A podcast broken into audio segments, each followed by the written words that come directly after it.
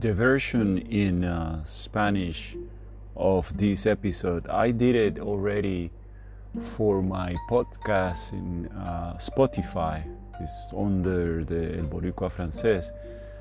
But there I speak more in Spanish and I also uh, have a lot of, of, the interviews in in French of what you guys see, but there's always a little bit more. I always wanted to do this a little bit more intimate, the part of the YouTube and the part of the Spotify and Telegram, more intimate, more uh, specific to to details. Uh, it kind of have worked like that, but not really. I see more people in the group, in the Facebook group and then I see a lot of comments also in Facebook. Uh, I have mentioned before I'm not like super with Facebook, but uh, it is a good way to keep in touch with everybody. So I kind of put things there, but I cannot go in too much specifics. And I always see that people have a question or a comment, and, and it's a little bit hard to keep up. Anyway, this episode I uh, and this this photo here is the photo actually the, the one in Spanish you see is called papeleo. It means paperwork. And this episode in English is going to call paperwork also. And I uh, explained that I have my citizenship uh, I am actually a French citizen and actually I have my passport, my French passport, and my car, uh, my ID card. That is very important here. Every, you know, everybody needs to have their ID card. You know, the citizen ID card, and I already had have that, and I, but I still then work working on my paperwork, the social security, and all that has to do with the social aspect of things here because a lot works through that. But I am a French citizen, a European Union citizen, and I I do have a, a car identity uh, identity card. Oh, yeah, uh, an ID identification. Uh, what happened? I wanted to explain you, and I is what I say in Spanish is that what I find extremely interesting is that I did all this without being in the without being in France. While I was living in Florida, in South Florida, all this happened. All the paperwork, all the back and forward, and I have, you know, visited France, but not really even being, you know, more than than just visiting than the required time less than the required time many people i think from the united states would have here in france is just three months unless you have other type of visa or id and uh, I, I, was able to get all my my actual citizenship and all that just through paperwork, just by answering some questions. And of course, all this comes together with my wife, with Florence, which is she is an, a, a French citizen. But it's not just that. It's not just that she is a French citizen.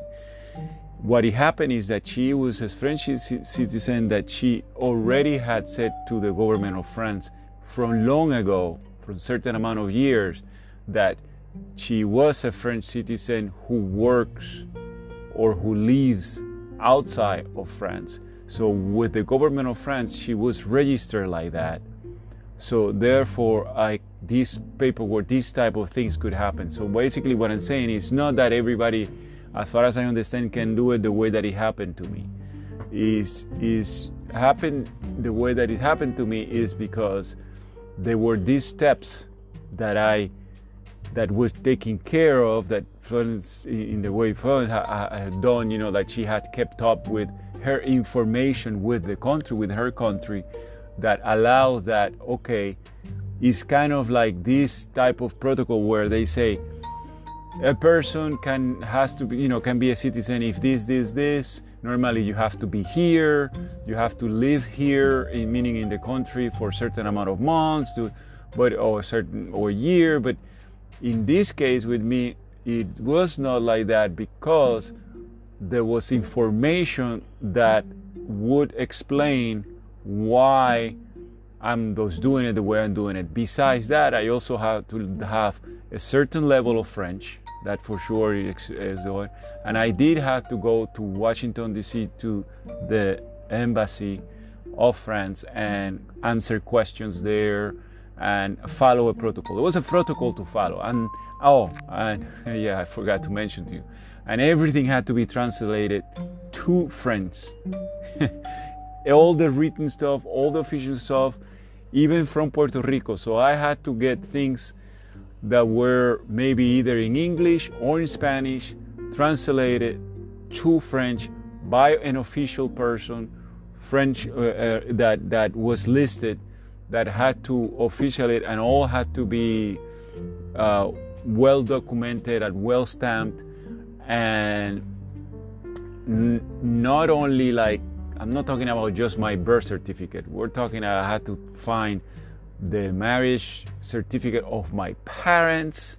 I had to find a lot of things that are super old, uh, not in you know in like a PDF file or anything like that. So that part was kind of, uh, uh, and I what I explained is that it was it's really not difficult if you think about it. It's just that it's a lot of paperwork. That's what I was saying, paperwork. And uh, it's a lot of paperwork and inconvenient because you're not sure if you're going to find it and so on. And, you know, you maybe have to talk to another office and another office to find it and the translation. But, you know, in level of difficulty, really is just finding paperwork. And also the level of difficulty is that all this is happening while life is happening. So we had to still go to work. We had meetings. Had classes. You know, we still do. So all these, we kind of like were doing it in the background, just kind of like seeing what was happening, but not thinking much about it. And I forgot to mention this in the Spanish one. This is where they send you a letter. It's not even a call. They send you a letter, an email. Actually, I think I got an email. Yeah, an email saying uh, you need to be in DC this day at this time, and that's it. And you know, I remember it was one night I flown his Florence. I think I, because he was in, in French, and I was I, I think I, I think they say that. They, then she read and I, yeah yeah we gotta go. We had to change. We already I was gonna go. My mom has been sick. I, we were going to Puerto Rico to visit her, and we had to change and go instead of going from Fort Lauderdale to Puerto Rico, we had to go Fort Lauderdale, Washington, stay in Washington some days, and then go to to Puerto Rico and then come. So it was uh, an experience that part, and then you know just wait, wait at the time, and you know be clear, to go through the embassies and everything, and and uh, and go through the questioning and. Uh, I will explain more because I will share the questioning and all that because that's I think is very interesting. I just don't want to take a lot a long time, but I just the, the main thing that I, I wanted to the peculiar thing I wanted to say about this is that all this procedure, my citizenship and all that happened mean not being here in the country. And I thought it was very interesting. Now the certificate the mm, passport and the ID, I, I, you know, I got my U.S. citizen in the in the uh, consulate there in Miami, and and I was, you know, I this photo is about that. It was when I was there and all that, but I did not have my passport or my car identity.